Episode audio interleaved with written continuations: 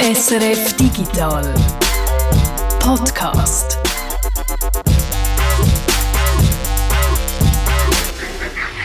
Es ist Freitag, der 15. Dezember. Das ist der Digital Podcast und ich bin der Jörg Tschirren. Drei Sachen können wir mit Sicherheit sagen. Ich bin der Reto Wittmer. Erstens, Zweitens, 2023 ist bald fertig. Und drittens, das ganz große Thema von dem Jahr war KI, also künstliche Intelligenz. Nicht nur hier im Podcast, aber natürlich schon auch. Ich habe mal schnell überflogen, über was für KI-Themen wir in diesem Jahr hier alles haben geredet Also zum Beispiel über künstliche Intelligenz, die hilft, Mundartaufnahmen zu verschriftlichen, über einen KI-Wettbewerb für Jugendliche, über einen Job von KI-Prompter, über künstliche Intelligenz, die Musik macht, über Versuch, künstliche Intelligenz zu simulieren, über Herstellung KI, über wie KI von KI kann über was künstliche Intelligenz ist, KI Künstliche Intelligenz und menschliche Stimme ersetzen und noch über viel, viel mehr KI. Über ein KI-Thema haben wir bis jetzt noch nie geredet. Es ist eins, das uns, und damit meine ich jetzt vor allem äh, dich, Jörg, und auch mich, besonders interessiert, äh, besonders interessieren muss, was macht KI mit dem Journalismus? Das ist das große Thema heute in dieser Ausgabe vom Podcast. Wir reden heute also über künstliche Intelligenz und Journalismus. Oder provokativ gefragt, äh, braucht es Leute wie dich und mich in Zukunft überhaupt noch? Nein, Reto, sag doch nicht so etwas kurz vor Weihnachten, da kann ich ja gar nicht mehr ruhig schlafen. Schönes Geschenk. Ja, wirklich, wo du mir da unter den Tannenbaum hast gelegt. Aber das Thema KI und Journalismus, das ist natürlich ein wichtiges. Also nicht nur für Leute, die davon abhängen, ob sie nächstes Jahr überhaupt noch einen Job haben und genug Geschenke für die ganze Familie können kaufen Jetzt siehst du, was du mit mir gemacht hast. Ich habe dir doch gesagt, du hättest nicht so kurz vor Weihnachten so etwas Schlimmes sollen fragen Aber zurück zum Thema, was künstliche Intelligenz mit dem Journalismus macht, das geht nicht nur Journalistinnen und Journalisten Journalisten etwas an, sondern wird auf die ganze Gesellschaft Einfluss haben darauf, wie dass wir uns in Zukunft informieren und was für Informationen das überhaupt werden sein.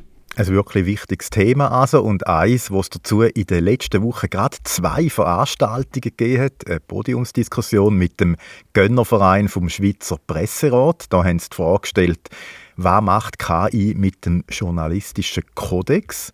Und dann äh, Input-Session vom Verlegerverband Schweizer Medien. Da ist es um den Einsatz gegangen von künstlicher Intelligenz bei den Schweizer Medien. Und weil uns eben das Thema so wichtig dunkt, äh, bist du an beide Anlässe gegangen. Aber bevor wir jetzt dazu kommen, was ich dazu alles habe gehört, was dazu alles für Szenarien sind entworfen worden, welche Rolle KI im Schweizer Journalismus heute schon spielt und welche sie in Zukunft noch wird spielen, zuerst noch schnell zwei Vorbemerkungen, zwei Anmerkungen, von was wir hier eigentlich reden. Die erste, die kennt ihr schon, aber die ist auch hier wieder wichtig im Hinterkopf zu behalten. Wenn wir von KI, also von künstlicher Intelligenz reden, dann schwingt da immer auch ein bisschen PR-Sprache von den Unternehmen mit, die dieses System herstellen. Weil die wollen natürlich, dass man dieses System für intelligent haltet, auch wenn sich die Intelligenz von etwas wie zum Beispiel ChatGPT halt nicht mit der Intelligenz vergleichen, wie wir Menschen sie haben. Gerade so gut können wir von automatisierten Entscheidungsalgorithmen reden oder von hochkomplexer Statistik. Und die zweite Vorbemerkung noch, wenn wir von KI im Journalismus reden, dann geht es fast immer um generative KI-Systeme. Das werden also zum Beispiel eben ChatGPT. Genau, Systeme, die selber Texte schreiben oder Bilder malen oder Videos machen. Und wenn man davon redet, welchen Einfluss solche KI-Systeme auf den Journalismus haben, dann geht einfach schnell vergessen, dass auch andere Formen von KI im Journalismus zum Einsatz kommen und dort vielleicht schon lange vor einem KI-Hype, den wir in diesem Jahr erlebt haben, sind eingesetzt worden. Zwei Anmerkungen wo wir übrigens auch noch in einem längeren Interview mit dem Matthias Zehnder hören können. Der Matthias Zehnder ist Medienwissenschaftler, Publizist und Autor und er beschäftigt sich schon lange mit künstlicher Intelligenz und vor allem auch damit, wie KI im Journalismus eingesetzt wird, wie das sie den Journalismus verändert. Das Interview, das ich mit ihm machen konnte, das hören wir dann, wie gesagt, später noch.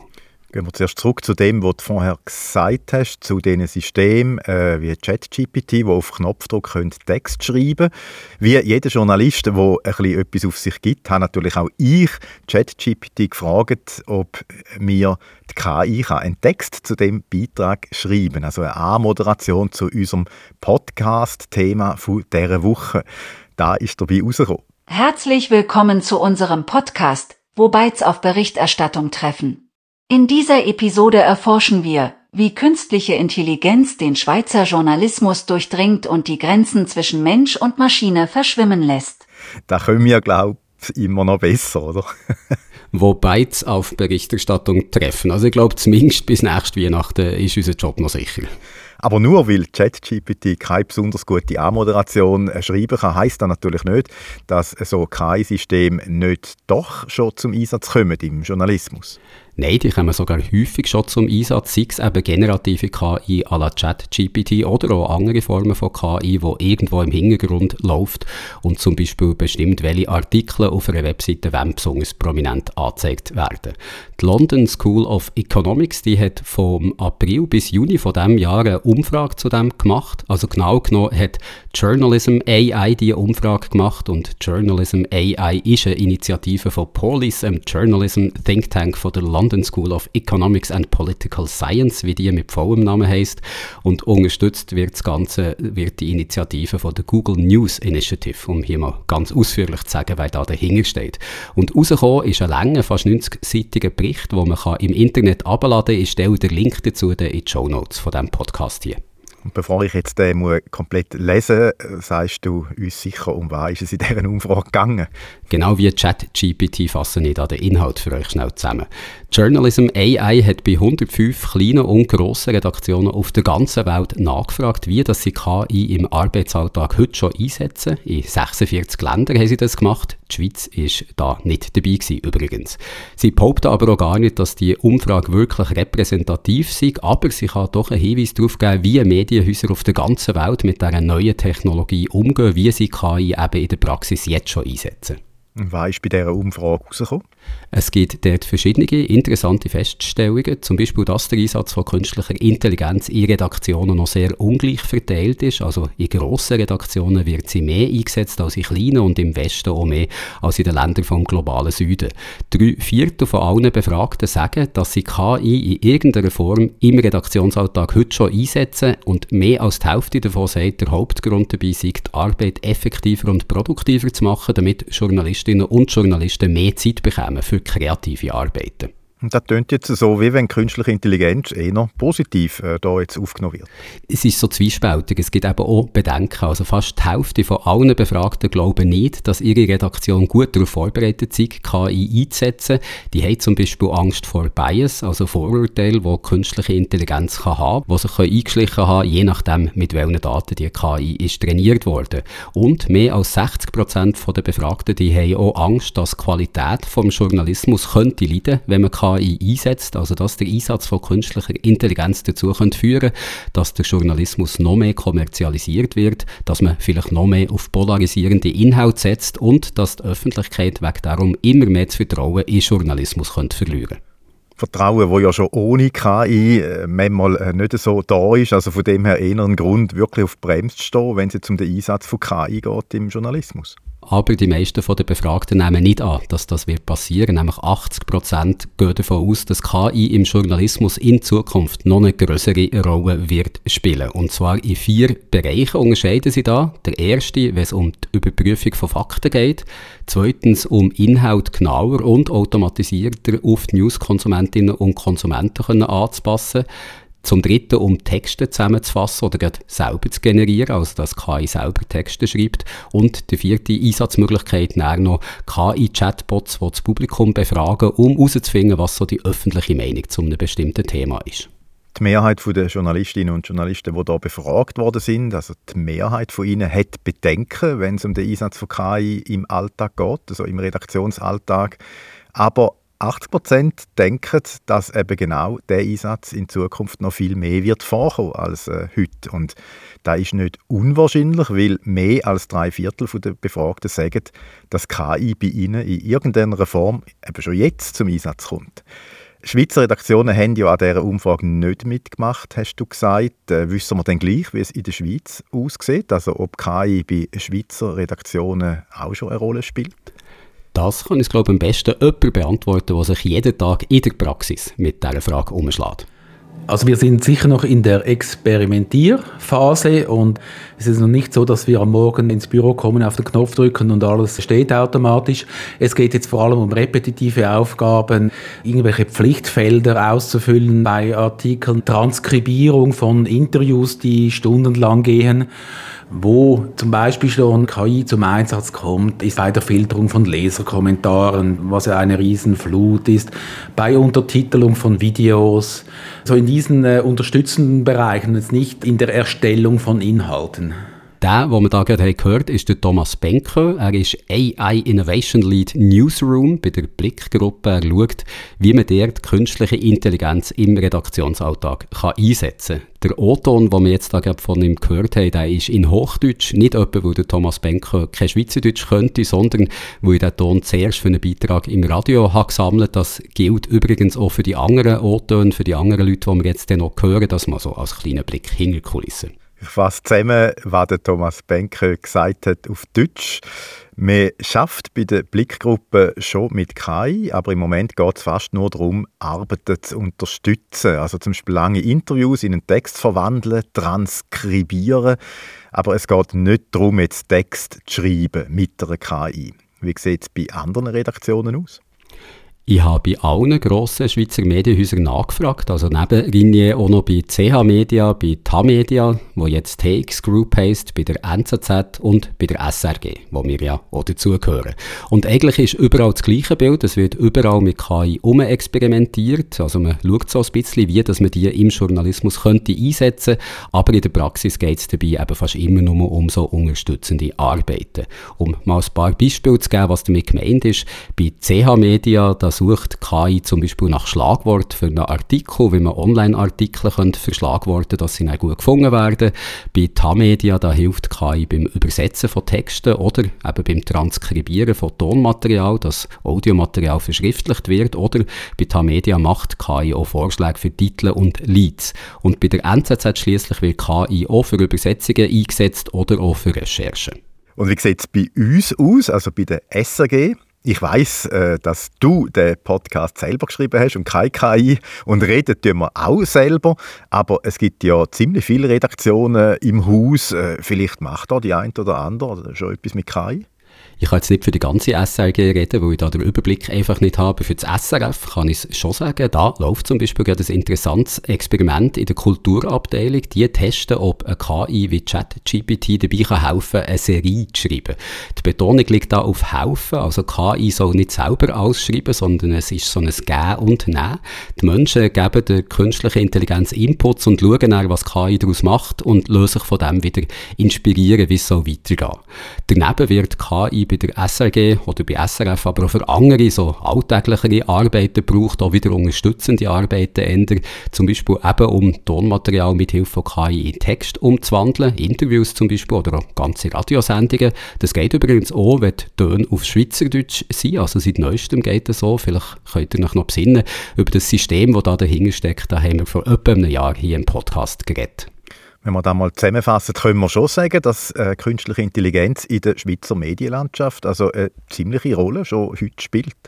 An vielen Orten ist man im Moment am Experimentieren damit, am Testen, wo das so etwas helfen könnte, wo der Einsatz von KI überhaupt Sinn macht. Und eigentlich überall heisst es auch, es geht nicht darum, Stellen zu streichen, also dass KI Jobs von Journalistinnen und Journalisten wegnimmt, sondern darum, denen ihre Arbeit effizienter und produktiver können zu machen. Und auch überall, wo ich habe angefragt wird, betont, dass KI nie allein etwas mache, dass nie etwas publiziert werde, wo nur von der Maschine käme, ohne dass vorrangig noch ein Mensch Mensch würde darüber schauen. Das heisst, dann können wir sicher sagen, dass Schweizer Redaktionen KI bis jetzt nur so für Unterstützung einsetzen, also eben für Arbeiten im Hintergrund. Oder kommt es doch auch schon vor, dass KI Text selber schreibt, also so von Grund auf und der Text wird dann publiziert, wenn vielleicht noch ein Mensch darüber geschaut hat? Solche Artikel gibt es wirklich schon, die automatisiert sind, erstellt wurden, allerdings nicht ganz von der KI alleine. Also nicht so, wie man das vielleicht von ChatGPT kennt, dass du einfach nur auf einen Knopf drückst und KI schreibt dann irgendetwas, was sie aus ihren Trainingsdaten ableitet, was sie hat können lernen so. Wenn KI in Schweizer Redaktionen selber Texte schreibt, dann erfindet sie das eben nicht vollständig selber, sondern es werden Daten gefüttert und anhand von diesen Daten baut sie dann einen Artikel daraus. Also etwas, was man vielleicht eher so mit algorithmischer Automation könnte vergleichen als mit wirklich generativer KI. Aber gleich gibt es also doch schon in den Schweizer Medien Inhalt, wo von einer KI geschrieben und mitgeschrieben worden ist. Äh, wo genau? Bei CH Media schafft man zum Beispiel mit dem in einzelnen Zeitungen, wo der Verlag rausgibt. Da gibt es News aus Gemeinden oder über Sportvereine, die zum Teil automatisiert zusammengestellt werden. Also konkret sind das News zum Beispiel über Abstimmungen oder Ergebnisse von Sportveranstaltungen oder Informationen über Baugesuche, die bei den Gemeinden eingehen. Sachen, die ohne Hilfe von Maschinen vielleicht nicht würden rentieren, das zu machen. Und auch bei Ringe laufen entsprechende Versuche, um über Fußballmatches aus unteren Ligen zu berichten, man sonst nicht könnte abdecken könnte, sagt der AI Innovation Lead Newsroom, der Thomas Benke. Ein anderer Versuch ist jetzt, dass wir Spielberichte aufgrund von Fußballdaten versuchen zu machen, die die KI dann interpretiert und daraus das ist jedenfalls die Meinung, einen schlauen Text zusammenschreibt. Soweit sind wir leider noch nicht. Also es ist diese Experimentierphase. Es braucht noch viel, viel Handarbeit, aber irgendwo muss man anfangen. Aber hat der Thomas Benker auch nochmal angefügt, keiner von diesen Texten wird publiziert, bevor nicht nochmal ein Mensch hat darüber geschaut, der dann immer noch ein paar Sachen korrigieren muss. Und darum gehen es im Moment noch länger, solche Artikel von der KI zu schreiben, als wenn sie direkt vom Mensch würden kommen. Aber eben, wir sind halt auch noch in einem Stadium, wo man so ein bisschen am Experimentieren ist. Eine kleine Klammerbemerkung, das ist etwas, dass man da fast mehr reinsteckt als äh, vorher, wenn es ein Mensch hat geschrieben. Das ist etwas, wo man nicht nur bei der Blickgruppe damit hat zu kämpfen, der Bayerische Rundfunk hat probiert, Infokästen zu seinen Beiträgen automatisch von einer KI zu erstellen. Und KI hat bei diesen Texten so viele Sachen erfunden, dass die Überprüfung der Texte viel zu aufwendig war und darum hat man beim Bayerischen Rundfunk das Experiment wieder abgebrochen. Aber kommen wir nochmal zurück zur Linie und der Blickgruppe. Dort wird immer klar ersichtlich gemacht, wenn so ein Artikel über ein Fußballmatch mit Hilfe von KI ist geschrieben wurde. Da steht dann im Lied ganz oben jeweils alle Zusammenfassungen wurden mit Hilfe künstlicher Intelligenz erstellt. In den USA, da sieht das anders aus. Dort haben verschiedene Medien in den vergangenen Monaten Text veröffentlicht, die nur von einer künstlichen Intelligenz erstellt wurden, die zum Teil gespickt sind mit Fehlern und wo sie in vielen Fällen keinen Hinweis darauf gegeben dass da kein Mensch die hat geschrieben Ich weiß nicht, ob du den Fall von der Sports Illustrated hast mitbekommen, wo so vor ein bisschen mehr als zwei Wochen ist bekannt wurde. Ich bin überhaupt kein Konsument von so Sportmedien, aber das ist natürlich keine Ausrede, dass ich es nicht mitbekommen habe, effektiv nicht. Also ich bin jetzt auch nicht jemand, der Sports Illustrated regelmäßig liest, aber ich habe das bei Zufall mitbekommen. Sports Illustrated, das ist wahrscheinlich das bekannteste Sportmagazin in den USA und auch ein sehr renommiertes. Berühmte Schriftsteller wie der William Faulkner, der John Steinbeck, der John Updike oder der Jack Kerouac haben dort schon Artikel veröffentlicht. Aber der Technologie-Webseite Futurism ist kürzlich aufgefallen, dass unter den neuen Autorinnen und Autoren, die bei Sports Illustrated Texte veröffentlichen, dass dort zwei sind dabei gewesen, wo etwas nicht so ganz stimmen konnte, der Drew Ortiz und Zora Tanaka. Beide ihre Texte, der Ortiz hat vor allem über Volleyball geschrieben und Tanaka hat so Fitness-Tipps gegeben. Beide sind nämlich von KI geschrieben worden. In our spotlight today, Sports Illustrated is the latest publication under fire for reportedly using content on his website generated by artificial intelligence and AI-generated authors. Das sagt jedenfalls Futurism oder das sagen die Informanten, die sie in dieser Sache haben. Und für beide, für den Drew Ortiz und Zora Tanaka, hat es bei Sports Illustrated falsche Autorenprofile gegeben mit Fotos, die aus einer Datenbank sind die KI-Profilbilder anbieten. They're taking AI-generated content, putting AI-generated heads on these people, and now we just got fake humans doing sports? That is wild. Oh. Der Ortiz ist zum Beispiel in dieser Datenbank als neutraler, weißer, junger Erwachsener mit kurzen braunen Haaren und blauen Augen bezeichnet worden. Futurism schreibt bei Sports Illustrated Hakes noch andere, solche falsche Autorinnen und Autoren gegeben, die in Wirklichkeit eben KI ist dahinter gestanden und wo Texte haben geschrieben, die sich jetzt nicht besonders gut haben gelesen. Also Futurism schreibt, die hätten genauso gut von einem Außerirdischen können stammen. In einem Artikel vom Ortiz wird zum Beispiel davor gewarnt, der Einstieg in Volleyballsport könne etwas schwierig sein, vor allem wenn man keinen richtigen Ball zum Üben hat. Hm, ja, das ist eine interessante Feststellung. Ja, Volleyball braucht einen Ball. Ich habe immer gemeint, wir würden irgendwie so einen unspannenden Stein nehmen oder so beim Volleyball spielen. Und du hast vorher gesagt, dass Sports Illustrated kein Einzelfall ist, dass es in den USA in den letzten Monaten noch andere Beispiele gibt, wo KI-Texte veröffentlicht worden sind. Kannst du noch ein paar aufzählen? Ja, die Webseite CNET zum Beispiel, die vor allem über Technologie und Unterhaltungselektronik berichtet, die hat KI-generierte Artikel veröffentlicht, die mehr schlecht als recht als solche kennzeichnet waren und die dafür voll waren mit Fehlern, sodass sie die Hälfte davon mindestens später wieder haben müssen korrigieren. Die Verlagsgruppe GO Media, die hat unter anderem die Webseite Gizmodo oder die AV Club, auch dort hat solche KI-Artikel gegeben, die sie entweder total belanglose Aufzeichnungen Aufzählungen gewesen oder auch wieder gespickt mit Fehlern. Aber der CEO von GO Media, der will trotzdem an solchen Artikeln festhalten Wahrscheinlich würde halt billiger Content sein, wo du leicht kannst erstellen und wo du leicht auf viele Klicks von Suchmaschinen kannst optimieren. Die Aufzählung aus den USA, die kann noch weitergehen. Also die Webseite BuzzFeed, die hat auch Artikel und Quiz publiziert, die mit künstlicher Intelligenz erstellt wurden. Oder die Tageszeitung USA Today, die hat äh, KI-Artikel von einer Drittfirma eingekauft, um über Highschool-Sportanlässe zu berichten und hat alle Artikel später müssen korrigieren, weil es auch überall wieder Fehler hat drin gehabt. Und dann hat man am Schluss noch MSN, das Microsoft News Portal, ein Webportal, das Newsartikel von allen möglichen Quellen anzeigt und wo bei vielen Computern mit Microsoft-Betriebssystem als Startseite vom Browser voreingestellt ist, also wo potenziell ein sehr grosses Publikum hat.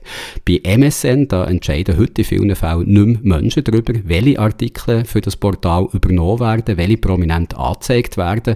Das macht in vielen Fällen eine künstliche Intelligenz, was dazu geführt hat, dass in letzter Zeit immer mal wieder Fake News derzeit auftauchen auftaucht, zum Beispiel, dass der US-Präsident Joe Biden während der Trauerfeier eingeschlafen Manchmal ergänzt die KI bei NSN auch bestimmte Artikel automatisch mit zusätzlichen Inhalt, so etwa einer von der englischen Zeitung The Guardian, wo es um einen unklärten Tod von einer jungen Frau ist gegangen und wo KI dann die sehr geschmackvolle Abstimmung dazu gestellt, wo man können wählen, an was die Frau, die gestorben ist, ob es ein Unfall, Mord oder Selbstmord war. Oh ja, sehr pietätvoll. Artificial intelligence is just now seeping into everything. Yeah. And causing chaos, it seems. And nowhere more so than Microsoft. Können wir, glaube nur nochmal wiederholen. Die Situation in den USA ist nicht immer äh, schön. Aber ähm, zeigen wir nicht auf andere. Wie sieht es bei uns aus? Könnte es auch bald einmal passieren, dass Inhalt publiziert wird, wo kein Mensch hinten dran ist und eben vielleicht nicht einmal mehr jemand noch drüber geschaut hat? Das habe ich den Stefan Wabel gefragt. Er ist der Geschäftsführer vom Verlegerverband Schweizer Medien und er sagt, nein, das kann nicht passieren. Aber er sagt auch, ja, es könnte schon passieren, aber warte schnell, ich glaube, der Stefan Wabel kann das besser erklären als ich. Ich glaube ja und nein. Ich glaube nein, wenn es darum geht, kommen die Artikel von den etablierten Schweizer Medien, dann glaube ich nein. Das wird es nicht geben. Artikel, die alleine von der künstlichen Intelligenz äh, generiert sind und ohne Kontrollprozess dann einfach veröffentlicht werden. Das kann ich heute ausschließen und auch in Zukunft. Aber ich sage ja, weil auch die Schweiz, die technologische Entwicklung geht auch hier vonstatten, dass es möglich ist, dass irgendwelche Plattformen, woher auch immer, sich irgendwo bedienen an den bestehenden journalistischen Inhalte, daraus neue Texte generieren, die dann stimmen oder nicht stimmen und das einfach automatisch verbreitet wird. Das können wir nicht ausschließen. Ich glaube, hier ist es wichtig, dass man als Konsument auch wirklich sich bewusst ist, wo lese ich welche Information. Und ich kann einfach zusichern, dass die Schweizer Medien hier auf jeden Fall die Transparenz wahren und auch klar kenntlich machen, welche Kontrollprozesse hier zur Anwendung kommen. Und um genau das sicherzustellen, dass eben kenntlich gemacht wird, wenn künstliche Intelligenz zum Einsatz kommt, beziehungsweise welche Kontrollprozesse zum Einsatz kommen, für das hat der Verlegerverband letzte Woche gerade Handlungsempfehlungen an seine Mitglieder herausgegeben. Handlungsempfehlungen zum Einsatz von KI-Systemen bei der Erstellung journalistischer Inhalte, heißen die.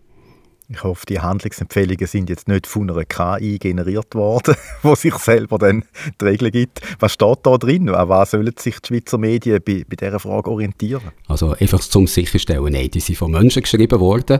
Und wenn es darum geht, was drinnen steht, also zuerst mal stellt der Verlegerverband fest, dass künstliche Intelligenz für Redaktionen durchaus grosse Chancen kann bieten, dass zum Beispiel Produktivität kann gesteigert werden oder auch die Qualität der journalistischen Inhalte dass im Umgang damit aber immer die journalistischen Grundsätze sollen gewahrt bleiben. Also dass KI im Redaktionsalltag verantwortungsvoll eingesetzt wird und dass die publizistische Verantwortung für solche KI-Inhalte immer beim jeweiligen Medienunternehmen liegt. Also dass das sich nicht ausreden kann, ja, das war ja ChatGPT, der das geschrieben hat. Konkret wird in diesen Handlungsempfehlungen zum Beispiel Transparenz gefordert, wenn KI zum Einsatz kommt und ich lese die entsprechende Stelle jetzt mal ausführlich vor, damit man so so die Abstufungen gehört, was sie da machen. Also es steht, wenn journalistische Inhalte, Text, Bild, Audio vollständig mit Hilfe von KI und ohne menschlichen Kontrollprozess entstanden sind, muss dies immer mit einer Kennzeichnung transparent gemacht werden. Eine Kennzeichnung ist in den Fällen nicht erforderlich, in denen ein KI-Tool nur als Hilfsmittel, zum Beispiel Übersetzung, Transkription etc. eingesetzt wird und ein menschlicher Kontrollprozess zur Anwendung kommt. Generell muss nachvollziehbar sein, wie der besagte Inhalt zustande gekommen ist. Die Unterscheidung zwischen Realität und Fiktion muss jederzeit unmissverständlich gegeben sein. Der Verlegerverband sagt, dass keine KI-Inhalte publiziert werden die nicht noch von einem Menschen kontrolliert wurden und auch, dass der Datenschutz und die Vertraulichkeit beim Umgang mit KI gewahrt bleiben. Konkret also, dass man ChatGPT zum Beispiel nicht mit sensiblen Daten zu Person oder Sachverhalt so füttern da können wir sagen, im Großen und Ganzen ist der Verlegerverband Schweizer Medien nicht gegen den Einsatz von KI beim journalistischen Schaffen, wenn man sich an gewisse Regeln und Vorgaben hält. Und die grossen Schweizer Medienhäuser gehen verantwortungsvoll um mit der Technologie. Da haben wir vom Stefan Wabel gehört, dem Geschäftsführer vom Verband. Sehen da alle so? Also hast du noch andere Leute gefragt, wie die Situation einschätzen, respektive die Zukunft von KI-generierten Texten äh, in der Schweiz? Ja, ich habe über das auch mit der Susanne Boos geredet. Sie ist Präsidentin vom Schweizer Presserat. Der Presserat erwacht über die Einhaltung vom journalistischen Kodex, wo sich alle Medienschaffenden daran sollten halten. Man kann dort auch Beschwerde einreichen, wenn man das Gefühl hat, dass das an einem Ort mal nicht so ist. Und auf die Frage angesprochen, ob Sie, Susanne Boos, sich vorstellen können, dass Medienunternehmen in der Schweiz mal Texte veröffentlichen, die unprüft nur von einer künstlichen Intelligenz kommen, etwas, wo gegen den journalistischen Kodex wird verstoßen. Auf das angesprochen angesprochen hat, die Präsidentin vom Presserat, fast genau gleich geantwortet wie der Geschäftsführer vom Verlegerverband, der Stefan Wabel, wo wir vorhin gehört. Hier also der Susanne Boos, ihre Antwort. Den großen Medienhäusern ist es sehr wohl bewusst, dass das ein ganz gefährliches Terrain ist, das sie nicht betreten sollten. Ich befürchte aber, dass kleinere neue Online-Medien da nicht so sorgsam damit umgehen werden und dass man da dann genau hinschauen muss, dass sie nicht Dinge publizieren, die eigentlich nicht gehen. Und das kann ich noch ergänzen. Wir haben vorhin ja gehört, dass der Verlegerverband letzte Woche hat Handlungsempfehlungen herausgegeben die die Mitglieder zum verantwortungsvollen Umgang mit KI sollen verpflichten Einzelne grosse Medienhäuser die haben ihre eigenen publizistischen Leitlinien schon länger entsprechend angepasst. Ringier, Tamedia und NZZ. Nur CH Media hat bis jetzt darauf verzichtet. Dort hat man mir aber Folgendes dazu geschrieben. Die Mitarbeitenden sind im Umgang mit KI geschult worden. Dazu gehörte auch auf die existierenden Regeln Regeln wie den Journalistenkodex die Verantwortung der Einzelnen sowie auf die Gefahren rund um KI hinzuweisen. Seit längerem experimentiert CH Media mit automatisierten Texten, die transparent als solche gekennzeichnet werden.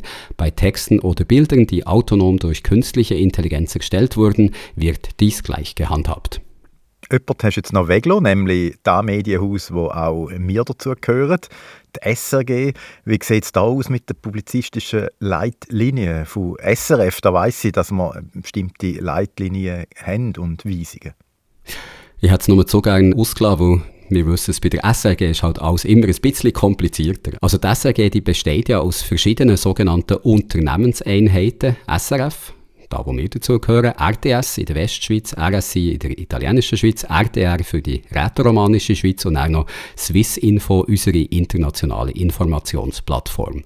Und die SRG, die ist im Moment dran, die publizistische Leitlinie für alle Unternehmenseinheiten zu überarbeiten und die Anweisungen für den Umgang mit künstlicher Intelligenz, die werden dann in diesen publizistischen Leitlinien ein ganzes Kapitel ausmachen.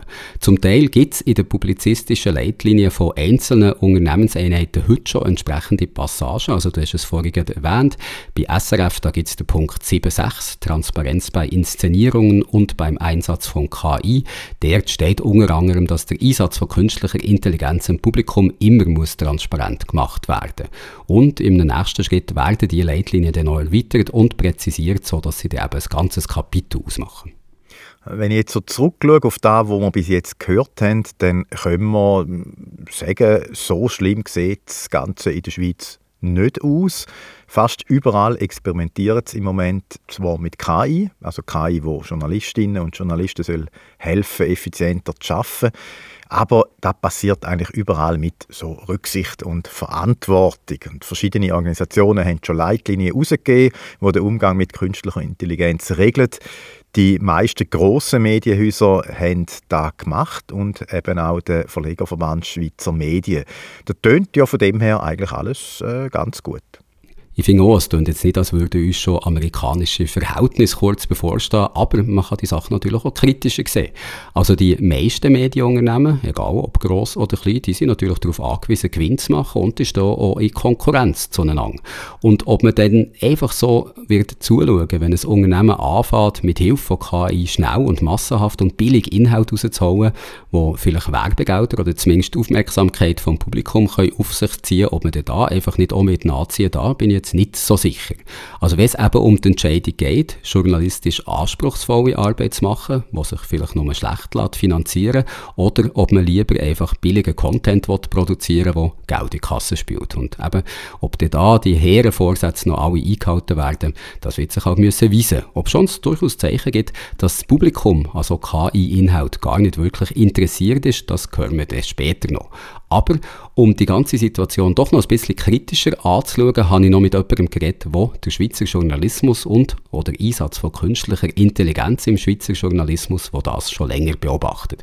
Mit dem Matthias Zehnder nämlich, ich habe es ganz am Anfang schon gesagt. Und ich schlage vor, wir hören uns jetzt einfach mal das gut 35-minütige Interview an, das ich mit ihm habe gemacht habe. Du, Reto, musst halt ganz still sein während diesen 35 Minuten, still in ein Eckchen stehen und kannst dann nach dem Interview wieder zurückkommen aber ich, ich, muss ich muss so dringend aufs WC. Das ist jetzt die Möglichkeit. Also mach die Tür leise auf, mach sie leise zu und dann kommst du ganz, ganz leise wieder zurück. Ja, ich glaube, der Reto ist gegangen. Gut, dann kommen wir jetzt also zum Matthias Zehnder, was er mir zum Einsatz von künstlicher Intelligenz im Journalismus hat gesagt. Und zuerst kann sich der Matthias gerade mal selber vorstellen. Matthias, könntest du am Anfang mal sagen, was du eigentlich alles genau machst? Und das ist ja so einiges, wenn ich jetzt die Lebenslauf mal angeschaut habe. Das ist immer schwierig, das auf ein Wort zurückzubinden. Ich würde sagen, ich bin Medienwissenschaftler, Publizist und Autor. Das heißt, ich beschäftige mich äh, seit, kann man jetzt sagen, 30 Jahren mit Themen rund um Medien, Digitalisierung und künstliche Intelligenz und ich gebe selber äh, Publikationen raus, darum Publizist und schreibe äh, Bücher zum Thema du hast ja noch einen Doktortitel in Medienwissenschaften, also du solltest schon wissen, von was du redest. Und wenn mich nicht ganz, ganz austäuscht, bist du ja so ein bisschen etwas wie ein Vorfahrer von uns hier und hast beim SRF oder dann auch noch DRS auch schon so digital Sachen gemacht. Genau, ich war ein Mann Vorhut in Sachen Digitalisierung äh, bei SRF. Ich bin jahrelang der Technologiekorrespondent von Radio DRS. Gewesen dann schließe ich also jetzt so ein bisschen wieder einen Kreis und ich bin froh, dass ich mit dir jetzt heute über Technologie, über künstliche Intelligenz kann reden Also genau gesagt künstliche Intelligenz, wie das im Journalismus und spezifisch auch im Schweizer Journalismus so eingesetzt werden.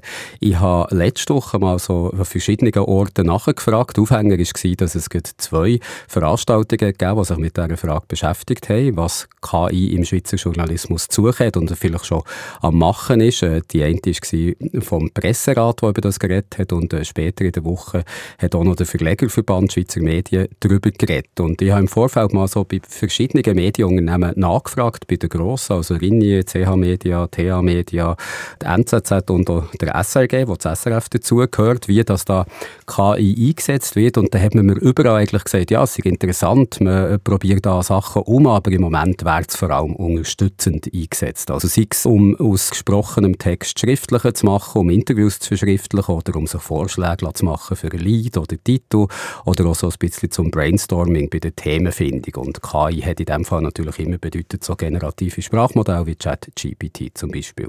Das ist so das meiste, was im Moment anscheinend um ist. Es kann auch mal vorkommen, dass man probiert, KI aus äh, vorgegebenen Daten von einem Fußballmatch oder einer Abstimmung selber Texte zu schreiben, die dann immer noch vom Mensch geprüft werden. Aber nie schreibt KI heute selber schon Texte, wie man es eben kennt von Systemen wie ChatGPT, wo ja mit riesigen Textmengen sind trainiert worden und eigentlich aus sich heraus neue Texte können verfassen ohne dass sie irgendwie auf Daten angewiesen werden, noch zusätzliche.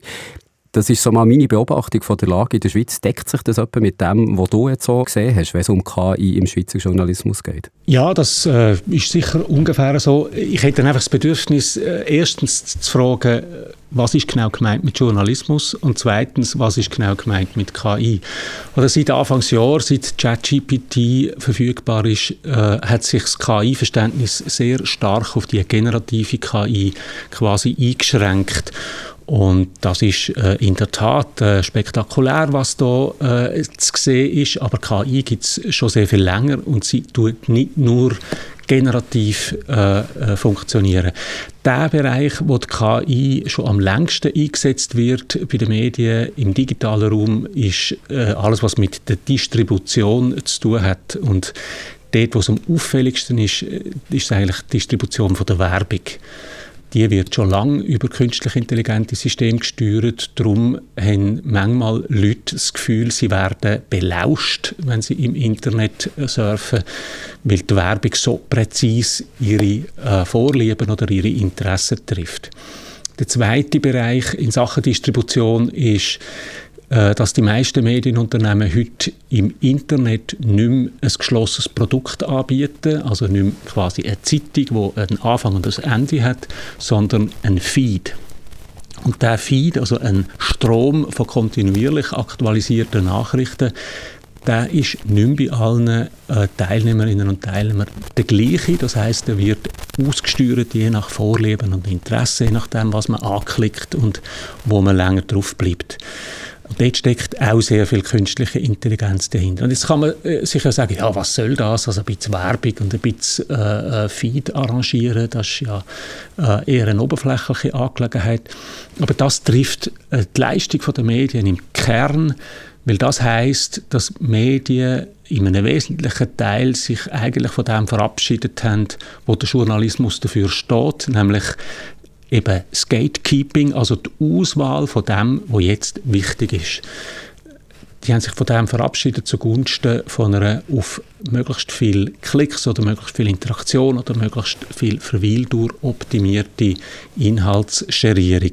Und das führt dann unter anderem zum Beispiel dazu, dass man auf allen Plattformen plötzlich Dutzende von Inhalten rund um Bundesratswahlen sieht, die völlig irrelevant sind, aber offenbar im Moment geklickt werden.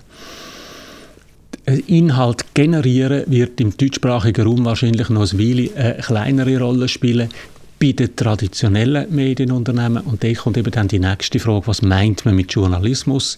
Das ist für viele Leute im Internet heute nicht mehr klar. Wo ist professioneller Journalismus dahinter und wo sind es andere Inhalte äh, generierende Firmen? Und überall dort, wo nicht dezidiert ein Medienunternehmen dahinter steht, werden wir in nächster Zeit äh, sicher viel mehr KI-generierte Inhalte sehen. Ich bin froh, dass du das äh, präzisiert hast, weil es ist ja ein bisschen ein wenig trennscharfer Begriff, wenn man da von KI im Journalismus redet, wie du richtig sagst. KI kommt dort eigentlich schon länger zum Einsatz, halt nicht was generative Sprachmodelle angeht, wo seit dem Jahr, seit ChatGPT eigentlich ist rausgekommen, so ein bisschen im Zentrum stehen, aber eben KI wird an anderen Orten schon länger eingesetzt. Bin ich froh, dass du das gesagt hast und froh bin ich auch, dass du eigentlich schon ein bisschen vorweggenommen hast, was die Medienunternehmen ja so ein bisschen gemacht haben in den letzten Jahren, dass sie sich eigentlich Social-Media-Plattformen auf eine Art angenähert haben, oder? Also wie du sagst, es wird nicht mehr nach journalistischen Kriterien ausgewählt, was wird den Leuten vorgesetzt, sondern mehr, was generiert Klicks, was ist etwas, wo gut ankommt und von dem machen wir näher noch mehr. Und das ist, glaube ich, etwas, was dann auch in der Frage, wenn mal generative KI könnte Texte schreiben, ob man dann da auf das wird setzen, eben ohne Rolle wird spielen, dass man einfach sieht, dass man so nach dem Social Media Modell, wo man immer mehr vorsetzt, wo eigentlich draussen ankommt, dass man KI auch für das brauchen könnte. Da kommen wir dann noch dazu. Aber bleiben wir mal bei der generativen KI. Ich habe mich eben, wie gesagt, umgelost und da hat es überall geheißen, ja, so KI, die soll nicht der Journalist, die Journalistin überflüssig machen. Man setzt das sicher nicht ein, um Stellen können zu streichen. Mal da hingenommen, ob das dann auch die Wahrheit ist, aber das äh, sagt man jetzt überall wirklich, das soll nur die Leute bei der Arbeit unterstützen, also so langweilige Routinearbeit wegnehmen, soll die Leute produktiver machen, was ja eigentlich ganz gut tönt. Aber äh, die Frage ist halt, was bedeutet in diesem Fall Produktivität? Und das ist, glaube ich, etwas, wo du dir auch schon hast Gedanken darüber gemacht also auch da muss man sagen, KI wird im Bereich Produktivitätssteigerung von der Schweizer Medienunternehmen schon lange eingesetzt. Der offensichtlichste Bereich ist äh, Textkorrektur. Die allermeisten Medienhäuser haben heute nur noch äh, eine eher oberflächliche Korrektur. Viele haben Korrektoren ganz abgebaut oder im Produktionsprozess integriert und Text wird automatisch korrigiert. Die Systeme, die sind besser geworden. Die sind auch, es gibt heute auch professionell verfügbare Systeme, äh, wo man kann abonnieren im Internet, zum Beispiel bei Duden. Die sind besser geworden. Sie sind aber noch nicht so gut wie ein menschlicher Korrektor, weil ein Computer einen Text nie wirklich versteht. Und das ist einer der wichtigen Punkte, wo die Möglichkeiten von der künstlichen Intelligenz massiv einschränkt, gerade im Bereich Journalismus. Es sind genau gesagt zwei Punkte, wo dort die Einsatzmöglichkeiten stark einschränken und wo, wenn Medien auf möglichst viel Output optimiert sind, die Medien eben auch werden verändern. Der erste Punkt ist relativ banal. Künstliche Intelligenz funktioniert nur dort, wo Daten vorhanden sind. Das heißt, erstens Daten vorhanden, wo eine Intelligenz damit trainiert worden ist und zweitens Daten im Sinn von es kann mit etwas geschaffen werden. Jetzt besteht aber Journalismus in einem ganz wesentlichen Teil gerade darin, Daten erst herzustellen. Also zum Beispiel im Gazastreifen oder zu Israel zu stehen und zu berichten, was dort passiert. Oder in der Ukraine äh, zu stehen und zu erzählen, was dort gerade abgeht. Also Journalismus besteht darin, die Welt zu beobachten und in Anführungszeichen Daten überhaupt erst herzustellen. Und der Teil vom Journalismus, den kann man nicht ersetzen durch künstliche Intelligenz oder man kann ihn nur in einem ganz schlimmen Sinn faken, indem man irgendetwas äh, äh, ablässt oder abspürt, wo aber sicher nicht mit dem zu tun hat, was ein menschlicher Journalist kann herstellen kann. Und wenn wir eben von Produktivität reden, dann ist ja auch die Frage, wie macht es der Journalist, Journalistin produktiver? Also KI kann tatsächlich langweilige Routinearbeiten abnehmen, kann ihm mehr Zeit geben, aber für was steht denn die Zeit zur Verfügung? Oder? Also steht sie zur Verfügung, um eben Einordnung können vorzunehmen, vielleicht an einem Ort herzureisen, um sich dort ein Bild zu machen, also ein Bild und mit dem auch Daten zu machen von dem, was man dort sieht. Steht sie dazu äh, zur Verfügung, dass man eben mehr Hintergrundinformationen im Publikum kann liefern kann? Oder heisst es ja, jetzt hast du äh, für die und die Arbeit dank der KI nur noch so lange gehabt, jetzt liegt doch auch noch der zweite Artikel drin oder vielleicht noch ein dritter, ein vierter und äh, dann würde es das Ganze irgendwie auch ad absurdum führen, oder? Wenn es einfach nur bedeutet, es entsteht mehr Content, dann muss ja das nicht unbedingt besser sein und auch für das Publikum nicht besser, wo ja schon mehr als genug Content hat. Das ist genau der Punkt, oder? Bis jetzt haben technische Innovationen äh, in der Regel dazu geführt, dass entweder der Output einfach größer geworden ist oder die Produktivität gesteigert worden ist. Und das ist ja in der Regel auch äh, der Grund, warum ein Unternehmen in Technik investiert, um produktiver zu werden. Das ist grundsätzlich äh, normal und kann man nicht viel dagegen sagen. Die große Frage ist, was für ein Businessmodell steht hinter dem Journalismus oder was für ein Businessmodell haben Medien. Im Internet gibt es grundsätzlich zwei Businessmodelle. Das eine ist das Reichweitenmodell, also man tut möglichst viel Inhalt von möglichst vielen Leuten abrufen und so die Werbung, die dazugehört, ausspielen. Und das andere Modell ist, der Nutzer zahlt für einen Inhalt, der ihm einen grossen Wert bietet. Die meisten Medien haben sich im Internet am Anfang aufs Reichweitenmodell konzentriert und dann aber festgestellt, dass sie im Internet eben nicht mehr die einzigen sind, die den Nutzer ansprechen. Es sind eben nicht mehr nur Medienhäuser, sondern auch Online-Shops, alle anderen Anbieter äh, und vor allem natürlich die grossen Internetkonzerne die Nutzer ansprechen und ihre Zeit, um ihre Zeit konkurrenzieren. Und darum ist jetzt das zweite Modell ein bisschen am Aufkommen, zum Glück. Und das ist, der Nutzer zahlt für einen Inhalt, der ihm besonders viel wert ist. Jetzt sind aber die Frage, wo findet welche Produktivität statt in diesen beiden Modellen völlig unterschiedlich. Wenn es um Reichweite geht, dann kann man die KI tatsächlich einsetzen, um einfach noch mehr generieren und noch mehr Inhalt rauszulassen und eine zweite, dritte und vierte Version um auch noch die, die und die Zielgruppen abholen und noch ein bisschen mit anderen Bildchen versehen und so weiter. Das ist eine Massenproduktion von Inhalt, wo aber nicht nachhaltig ist, weil sie sich in kleinen Märkten wie der Schweiz letztlich nicht rentiert. Das haben viele Verlage auch gemerkt und angefangen, Paywalls aufzubauen, dass man für den Inhalt wieder zahlt. Der zahlte Inhalt funktioniert aber völlig anders. Der heißt, ich überlege lang, möglicherweise. Ich überlege mir, wie kann ich den Nutzen schaffen, wie kann ich die Flut zusammenfassen in einen Artikel oder in eine Betrachtung, einen Hintergrund, wo das möglichst erklärt. Also wie kann ich einen möglichst großen Nutzen schaffen? Und dort spielen all die Produktivitätsvorteile oder ein rechter Teil von diesen Produktivitätsvorteilen, wo man sich von der KI erhofft, spielen dort viel weniger oder auf eine ganz andere Art und Weise. Und darum ist es nicht so einfach, dass man sagen kann, KI macht Medienhäuser produktiver. In dem massenorientierten Markt ist das sicher so. In dem Bereich, wo es um das Kreieren von wertvollen Inhalten geht, ist die Produktivitätsfrage ganz eine andere.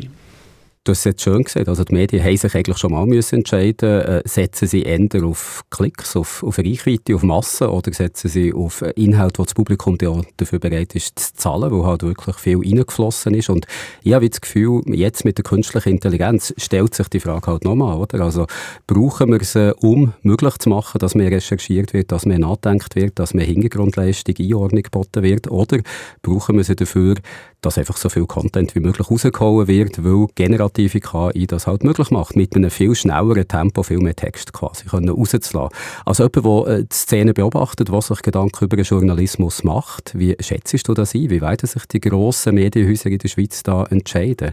Ich habe das Gefühl, gegen aussen sagen alle, ja, wir wollen es brauchen, um mehr gute Inhalte zu machen, um mehr qualitativ hochstehende Inhalte zu machen, weil die sich unterscheiden von dem, was eine KI rauslassen kann. Aber äh, schlussendlich äh, sind Medien oder auch die meisten Medien halt stehen unter einem Gewinndruck, also müssen so viel äh, Geld wie möglich reinholen, so viele Klicks heisst das vielleicht auch, damit Werbung angezeigt werden. Wie siehst du es, wie werden die sich entscheiden auf lange Sicht? Ich glaube, dass es auf lange Sicht beide Businessmodelle wird geben. Das Problem ist ein bisschen, dass viele Medienhäuser im Moment beides gleichzeitig wollen. Also auf der einen Seite online eine reichweitenstarke Webseite und gleichzeitig äh, eine druckte oder ein E-Paper oder ein, äh, ein zahlter Bereich, wo die Leute bereit sind, dafür für einen hochwertigen Inhalt zu zahlen. Und beides gleichzeitig aus der gleichen Redaktion produziert, das geht wahrscheinlich nicht, weil die Mechanismen eben einfach sehr unterschiedlich sind. Was interessant ist, ist, wenn man schaut, welche Medien in den letzten Jahren erfolgreich sind, nachhaltig erfolgreich, dann fällt auf, dass eines der äh, Erfolgsbeispiele ist Zeit Schweiz. Die haben vor 15 Jahren angefangen mit etwa 5000 Abonnenten und sind jetzt bei 30.000 Abonnenten. Und Zeit ist genau so ein Beispiel, wo eben nicht auf eine möglichst grosse Masse und Reichweite setzt, sondern konzentriert einmal in der Woche eine Ladung hochwertigen Inhalt. Ich glaube, die Leute schätzen das und sind auch wieder bereit dafür zu zahlen, weil sie eben auf der anderen Seite im Internet total überschwemmt werden mit Inhalt, die immer häufiger auch zweifelhafter Herkunft ist. Was in diesem Zusammenhang glaube ganz wichtig ist, ist, dass man sich bewusst ist, dass das Wort Intelligenz bei der KI ein totaler Etikettenschwindel ist. Oder? Es hat mit dem, was wir unter Intelligenz verstehen, absolut nichts zu tun. KI-System verstehen nicht, was sie machen. KI-Systeme sind letztlich ausgeklügelte Statistikapparate, die Muster in Daten können erkennen können, die unendlich komplex können sein. Die können so komplex sein, dass sie genial können Schach oder Go spielen. Sie finden möglicherweise Muster in Röntgenbildern, die äh, menschlichen Ärzten entgehen. Aber sie haben eben keine Ahnung, was sie da sehen. Sie sehen einfach Muster und Korrelationen. Und das heißt, KI kann uns nur bedingt dabei helfen, die Welt zu verstehen, weil sie selber die Welt eben überhaupt nicht versteht und ganz anders funktioniert als wir. Und die große Gefahr bei einem breiten Einsatz von KI ist, dass das stattfindet, was ich Strassenlampenproblem nenne, nach dem Paul Watzlawick. Der erzählt die Geschichte, dass ein Betrunkener unter einer Strassenlampe einen Schlüssel sucht. Ein Polizist kommt dazu und fragt ihn, was er da macht. Und er sagt ihm, ja, er suche seinen Schlüssel. Der Polizist hilft ihm suchen. Beide schauen am Boden umeinander. Aber der Schlüssel ist nicht zu finden und der Polizist fragt dann den Betrunkenen, sind Sie sicher, dass Sie ihn hier verloren haben? Und dann sagt der Betrunkene, nein, dort hinten, aber nur hier hat es Licht. Und das ist genau ein das Problem in diesem Zusammenhang. KI führt noch stärker dazu, dass wir eben dort sind, wo es Licht hat, nämlich wo es Daten hat, aber möglicherweise ist das gar nicht relevant. Oder möglicherweise sind andere Sachen viel relevanter, aber sie lassen sich nicht zählen, sie lassen sich nicht mit der KI auswerten und KI kann sie nicht ausspucken. Und darum fürchte ich ein bisschen, dass gerade in den Medien, wo sich durch KI ein bisschen zu mehr Output verführen lassen, das Strassenlampenphänomen spielt dass letztlich eben nicht relevanter Inhalt generiert wird, aber er lässt sich zählen und er lässt sich mit der KI verarbeiten. Wenn ich jetzt mit Leuten geredet habe, sei es beim Presserat oder auch beim Verlegerverband, dann war auch immer so ein bisschen eine Hoffnung gewesen, manchmal, dass KI vielleicht sogar eine Chance könnte sein, dass sich Qualitätsjournalismus wieder durchsetzt. Also, weil es dann halt im Gegensatz zu diesen Content-schleudern Publikationen oder Medienhäuser gibt, die bewusst auf das setzen, dass da menschgemachte Arbeit dahinter ist und nicht einfach eine KI einen Text hat rausgespäut. Und ich finde das eine Hoffnung, die durchaus berechtigt kann sein, aber ich bin nicht sicher, ob sie unbedingt muss stimmen. Es gibt ja sehr viele Leute, die man da unter den News-Deprivierten zusammenfasst, also was sich gar nicht mehr für Inhalt interessieren eigentlich, oder vielleicht nur noch Social Media anschauen, oder äh, auch Sättig, wo es vielleicht egal ist, schlussendlich auch, wie viel Qualität da dahinter ist bei dem, was sie lesen. Also wie siehst du das, die Hoffnung, dass es eben eine Chance könnte sein für einen Qualitätsjournalismus? Ist das Publikum denn wirklich auch so aufnahmefähig für solchen Qualitätsjournalismus oder geht es vielen Leuten einfach darum, unterhalten zu werden und schlussendlich könnte es nicht egal sein, woher das der Text kommt, ob jetzt da jemand aufwendig über Wochen hinweg recherchiert hat oder ob eine generative KI da innerhalb von einer Sekunde hat ausgespuckt? Ich sehe im Journalismus, wo von Menschen gemacht ist und wo Menschen auch sichtbar dahinter stehen, schon eine Chance. Es ist aber wichtig, dass die Menschen auch sicht- und spürbar sind. Ein Beispiel wäre der Anchorman bei den grossen Nachrichtensendungen oder die Anchorwoman bei den grossen Nachrichtensendungen. Das sind traditionell sehr wichtige äh, Figuren, die eben Brücke zwischen dem Zuschauer und den Nachrichten. Ich kann mir vorstellen, dass sich diese Art Rolle auf andere Medien ausbreitet und der Mensch, der dort präsentiert, erklärt, erläutert, wichtigere Rollen auch in anderen Medien bekommt. Und das Zweite ist, dass der Journalismus sich eben um die Nutzerinnen und Nutzer muss kümmern und nicht ex cathedra etwas verkünden, sondern das so machen, dass es auch bei der Frau Müller am Bläsering ankommt. Und dort die Gratwanderung zu verwünschen zwischen verständlich, möglicherweise unterhaltend und gut, aber trotzdem nicht Clickbaiting, reichweitenorientiert und einfach blöd. Das ist schwierig. Und es setzt natürlich schon auch voraus, dass es Leute gibt, die sich für die Welt interessieren. Und ein Teil von denen, die man als News depriviert heute bezeichnet, sind sicher Leute, die sich einfach wegschwemmen von ganz viel Inhalt auf Social Media und anderen Layers, wo also quasi einen so verstopften Kopf haben mit all diesen Inhalten, dass sie eben gar nicht mehr erreichbar sind durch Inhalte, die ein bisschen mehr brauchen als nur drei Sekunden TikTok. etwas, was ich auch immer wieder gehört habe, wenn ich jetzt Leute habe aus dem Journalismus, aus dem Schweizer Journalismus, ist die Versicherung, dass der sicher nie ein Textwerk rausgeht, wo nicht noch ein Mensch drüber geschaut hat, also wo nur von der Maschine allein geschrieben worden. Aber da haben wir jetzt auch überlegt, ja klar, aber wenn es jetzt einen Content-Druck gibt, was bedeutet denn das vom Mensch kontrolliert noch? Also man sieht, dass in solchen Systemen, wenn der Mensch noch irgendetwas muss nachschauen muss, dass das schnell mal einfach abhäkelt wird, der auch irgendwie davon ausgeht, dass die Maschine das dann schon richtig gemacht hat, weil es halt einfach auch einfacher ist, als da mühsam nochmal alles müssen durchzulesen. Also wie sehr siehst du das, wenn man sagt, ja klar, es schaut immer noch ein Mensch drüber, ist das wirklich ein Zeichen dafür, dass die auch immer alles stimmen im Text? Oder glaubst du auch vielleicht eher, dass der Mensch halt dann einfach nur noch so eine Häkchen-Funktion hat und das alles absegnet, weil es halt einfacher ist zu machen? So? Ich sehe da drin wahrscheinlich das grösste Problem im Umgang mit der KI. Ich sage dem KI-Paradox, das ist etwas, wo ich mich im Moment sehr intensiv damit beschäftige. Die KI kann keine Verantwortung übernehmen, weil es gibt niemanden, der dort ist, wo man könnte Verantwortung geben könnte die Verantwortung bleibt auch künftig bei den Menschen. Eine der ganz grossen Fragen ist es, wie können Menschen denn die Verantwortung für die Arbeit übernehmen, die die KI leistet, wenn sie selber möglicherweise gar nicht mehr über die Erfahrung und das Know-how verfügen, was es braucht, um die Arbeit zu beurteilen. Das klingt jetzt vielleicht ein bisschen abstrakt, ein konkretes Beispiel aus dem Auto. Wir kennen alle die Assistenzsysteme im Auto, die halten die Spur, sie halten die Distanz, äh, das ist super. Wenn es dann aber Schnee hat und es kommt eine Baustelle und der Gegenverkehr blendet, dann macht das Auto bing, bing, bing, übernehmen sie und man muss Steuer selber übernehmen. Das heißt, in den schwierigen Situationen ist der Mensch gefragt. Das geht im Moment, weil wir alle haben noch ohne Assistenzsystem gelernt Autofahren und haben Jahre Praxis. Einmal die, die schon so viel graue Haare haben wie ich.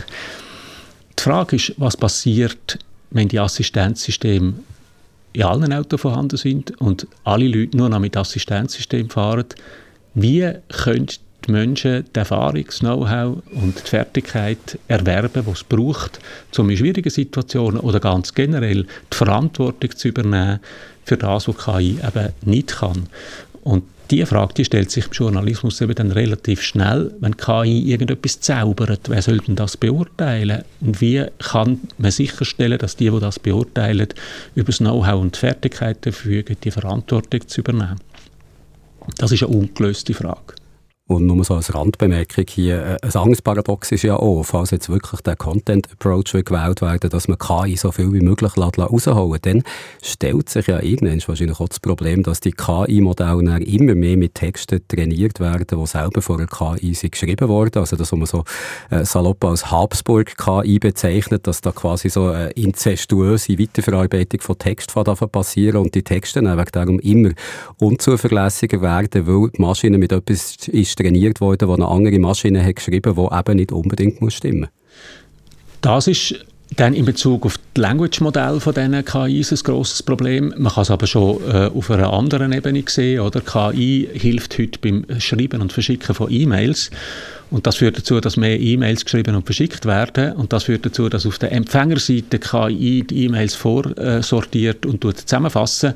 Also wir haben die absurde Situation, dass Menschen anderen Menschen etwas sagen wollen und das mit der Hilfe der KI aufblasen und auf der anderen Seite mit der Hilfe der KI wieder zusammenschnurpfen.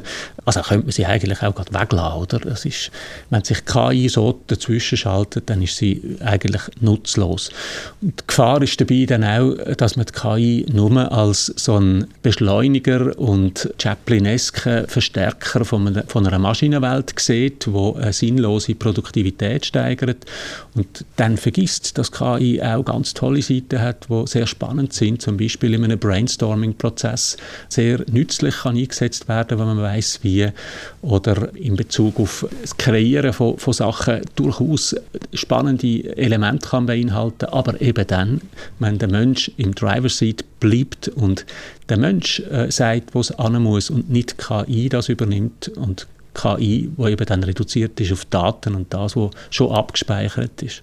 Der Pietro Supino, er ist der Verwaltungsratspräsident von der Takes Group, der früher Tamedia hat geheissen, der hat vor etwa fünfeinhalb Jahren mal in der Samstagsrundshow vom Radio SRF gesagt, dass in zehn Jahren, also eigentlich in viereinhalb Jahren vom heutigen Zeitpunkt aus gesehen, dass dann zwischen einem Viertel und einem Drittel von den Artikeln im Tagesanzeiger von Robotern geschrieben werden. Ein Zitat, das ich übrigens auf deiner Webseite gefunden auf matthiaszender.ch.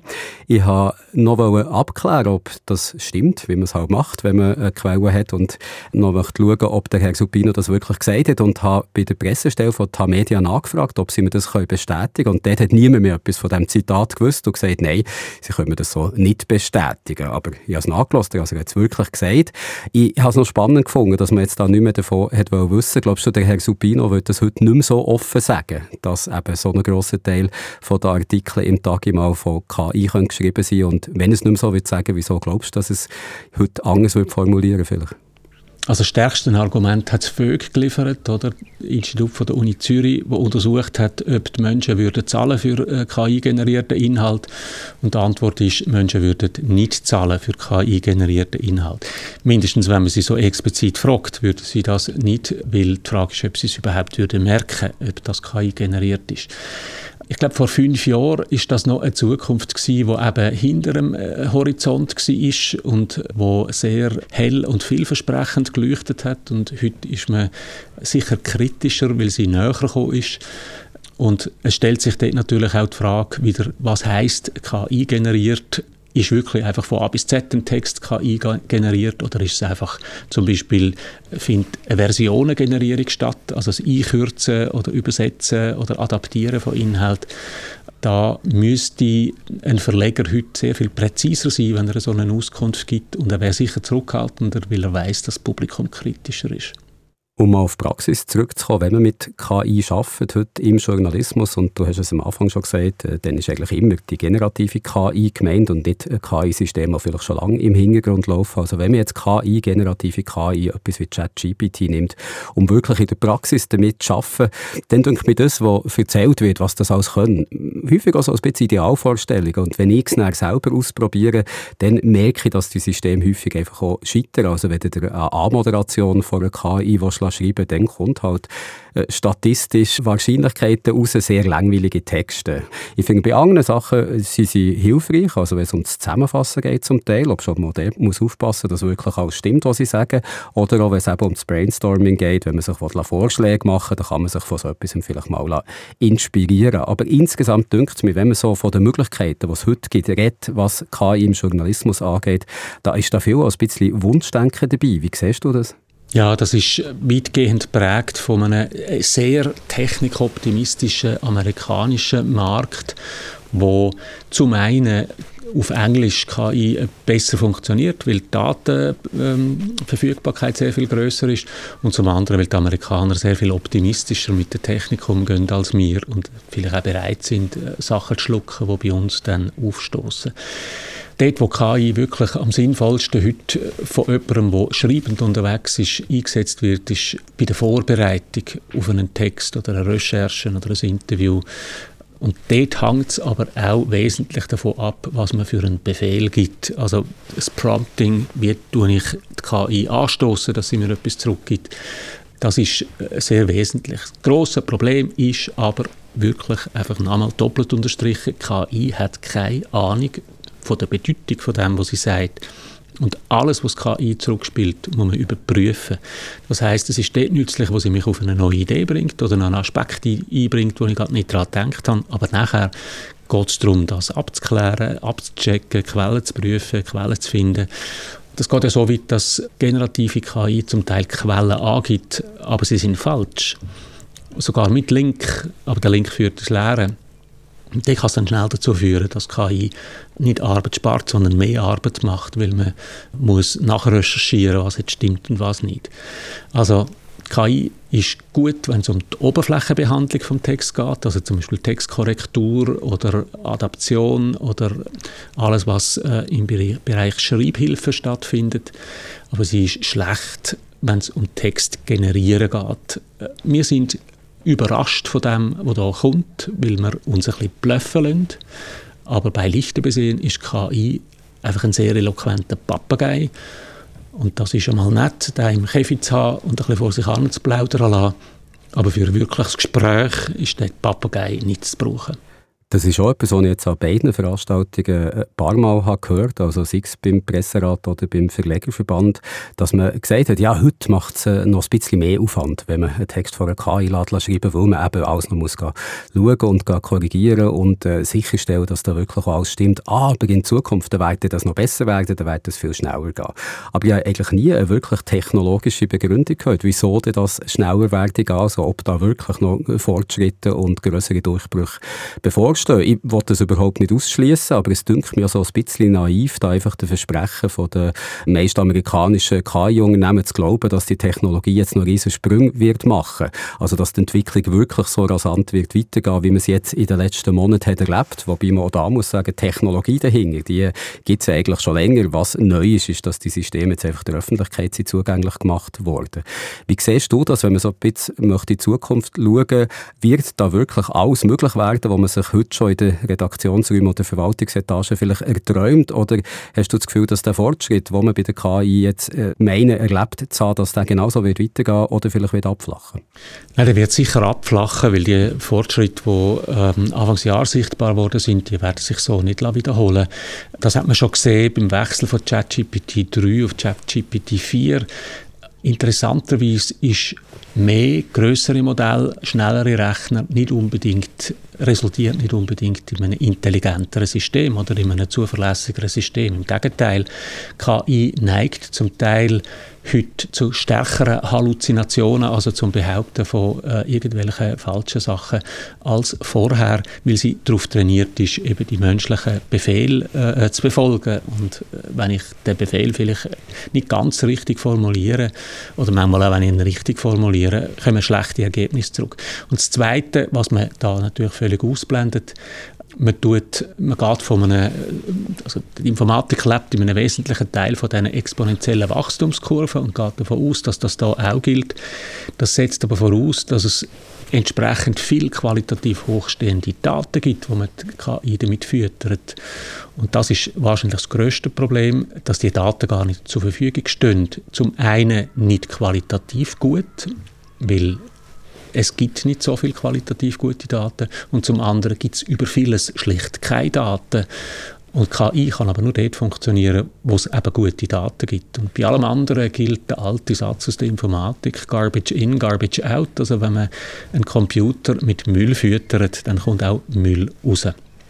Eine allerletzte Frage, und das ist jetzt so ein bisschen der Blick in die Kristallkugel, die natürlich immer spekulativ ist, aber trotzdem würde es mich interessieren. Sowohl der Stefan Wabel vom Verlegerverband wie auch Susanne Boos, Präsidentin vom Presserat, die haben mir gesagt, sie gehen nicht davon aus, dass die grossen Schweizer Medienhäuser in Zukunft Texte einfach von KI werden schreiben, einfach nur damit sie viel Content haben. Aber beide haben gesagt, sie können nicht ausschließen, dass kleinere Portale, Online-Medien, vielleicht auch kleinere Verlagshäuser eben auf so etwas werden setzen. Also, dass dort vielleicht das Problem ist und dass man dort gut hinschauen muss. Wie siehst du das? Wird es äh, da wirklich so eine Trennung geben zwischen grossen, verantwortungsvollen Verlagshäusern, die natürlich auch aus Geschäftsinteressen sich nicht den Ruf kaputt machen und kleineren Plattformen, wo es einfach wirklich darum geht, so viel Content wie möglich rauszuholen und was vielleicht auch nicht so wichtig ist, ob immer alles stimmt, was die KI in diesen Texten hat geschrieben. Siehst du auch die Teilung? Ich glaube, es ist vor allem abhängig vom Businessmodell, das ein Verlag, ein Medienhaus verfolgt. Weniger von klein oder gross. Wenn das Businessmodell auf Reichweite und möglichst viel Content raushauen besteht, dann wird sicher KI so stark eingesetzt, wie es möglich ist. Wenn es um Qualitätsinhalt geht, dann wird man schnell merken, dass KI punktuell kann eingesetzt werden. Zum Beispiel, da haben wir jetzt noch gar nicht angesprochen, der Bereich Bildbearbeitung. Und ich meine nicht Bilderarbeitung, sondern Bildbearbeitung. Dort können so Werkzeuge wirklich nützlich sein. Aber ich glaube nicht, dass es eine Frage von der Größe ist, sondern vor allem vom Businessmodell. Meiner Erfahrung nach, die grossen Verlagshäuser alle Technik einsetzen, die ihre Produktivität steigern. Da bin ich nicht so wahnsinnig optimistisch. Das ist jetzt nicht das schönste Schlusswort, vielleicht, das wir haben, aber sicher eins, was uns dazu antreibt, die Sache weiter im Auge zu behalten. Und ich bin auch sicher, dass du dir das weiter wirst anschauen. Also ich könnte mir vorstellen, dass wir zu einem späteren Zeitpunkt mal wieder über das Thema reden. Und bis es soweit ist, danke dir ganz herzlich für das interessante Interview. Man könnte natürlich noch ein, ein schönes Schlusswort anhängen, oder? Bei dieser ganzen Flut von KI-Inhalten merkt man mit der Zeit, dass sie auf Englisch sagt man shallow sind. Also äh, ein bisschen hohl und ein bisschen seicht. Und das führt auch dazu, dass gute, präzise journalistische Arbeit von einem Menschen wieder stärker geschätzt wird. Und ich glaube, das ist ein Effekt, der wird stattfinden, dass das Pendel eben vielleicht auch wieder ein bisschen zurückschlägt und der Wert von einer menschlichen Arbeit, wo eben nicht nur datenoptimiert ist, sondern auch Gefühl, Empathie und andere menschliche Werte umfasst, dass der Wert von deren Arbeit stärker zum Zug kommt, stärker sichtbar wird und auch stärker geschätzt wird. Und da gibt es jetzt nichts mehr hinzuzufügen, nur noch Merci für das schönere Schlusswort, für das optimistischere und danke nochmal für das Interview. Hallo Reto, excuse, ich weiss, es war ein bisschen lang, gewesen, aber du hast auf das WC können, das war ja auch gut gewesen, und ich hoffe, es ist dir nicht langweilig geworden, wo du dann ganz allein in diesem Eckeli hast müssen stehen. Auf jeden Fall, du hast das ganz gut gemacht, du bist ganz ruhig gewesen, man hätte dich gar nicht gehört. Ja, es war auch sehr spannend, gewesen, was der Matthias Zender da erzählt hat. Ich lasse ihm immer gerne zu. Dann möchte ich ganz zum Schluss von diesem Beitrag hier doch noch auf etwas zurückkommen, was der Matthias Zender vorhin hat angesprochen etwas Interessantes, nämlich auf die Umfrage vom Forschungszentrum Öffentlichkeit und Gesellschaft von der Uni Zürich empfohlen. Aus dem Ergebnis von dieser Umfrage, da kann man nämlich ableiten, dass sich für Schweizer Medienhäuser durchaus könnte lohnen, wenn sie künstliche Intelligenz im Journalismus auch in Zukunft nur zurückhaltend einsetzen. Das ist eine repräsentative repräsentative Umfrage, die ich da davon rede, die ZVÖG in diesem Sommer 1254 Schweizerinnen und Schweizer hat befragt.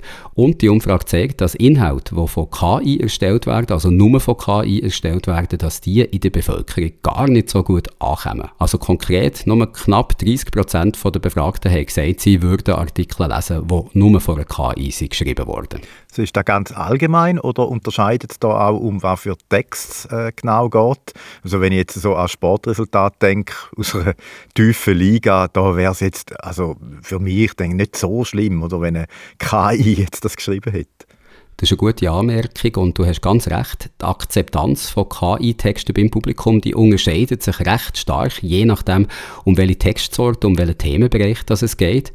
Also um die 60 Prozent der Befragten, die haben gesagt, sie würden zum Beispiel KI-Texte über das Wetter oder über Börsenkurse lesen. Und fast die Hälfte haben gesagt, sie würden auch so KI-Nachrichten über Stars und Celebrities lesen. Bereitschaft, so etwas zu lesen, die sinkt dann aber schnell, wenn es um, so Anführungszeichen, harte News geht.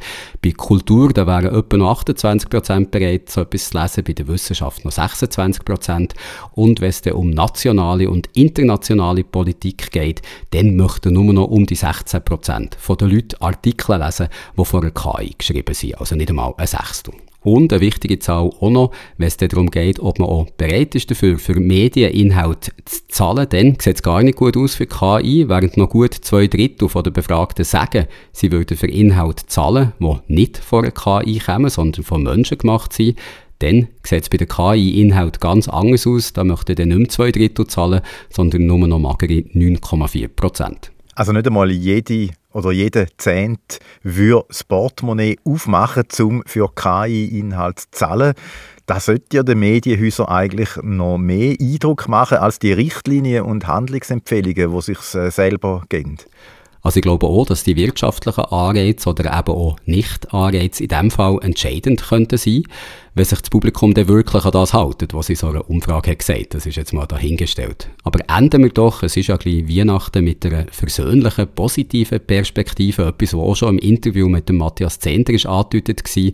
Ja, KI, die macht es möglich, mit wenig Aufwand und in grosser Zahl Inhalt können zu veröffentlichen. Heute geht es da vor allem noch um Texte, aber es könnte gleich auch Videos oder Audiomaterial betreffen. Aber das Publikum, das wünscht sich nicht sättig Inhalt, sondern sättig, wo Menschen dahinter stehen. Und das könnte eine Chance sein für guten menschlichen Journalismus. Journalismus, der eben mehr liefert als einfach nur so aktuelle Meldungen, so ein paar Daten, sondern wo breit recherchiert ist und Hintergrund kann klar machen. Also, wo der Journalist, Journalistin selber dafür in die Welt rausgegangen ist, um Daten zu sammeln. Etwas, wo künstliche Intelligenz zum Glück ja noch lange nicht kann. Und da gibt es dann bei all diesen Inhalten einen schönen, glänzigen Aufkleber, wo drauf steht, dieser Text wurde von einem Mensch geschrieben oder auch dieser Podcast wurde von einem Mensch gemacht. Ja, so wie der Podcast, den wir jetzt gerade äh, gelost haben.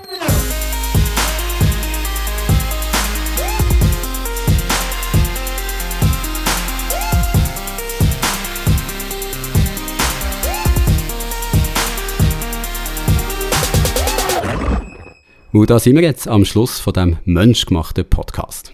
Und bei der ganz wichtigen und ewigen Frage, hast du schon alle Weihnachtsgeschenke gekauft? Jetzt kommt schon wieder mit so einer schlimmen Frage, kurz vor Weihnachten. Nein, ich habe natürlich noch überhaupt nichts gekauft, aber warte, ich frage einfach schnell ChatGPT um Hilfe.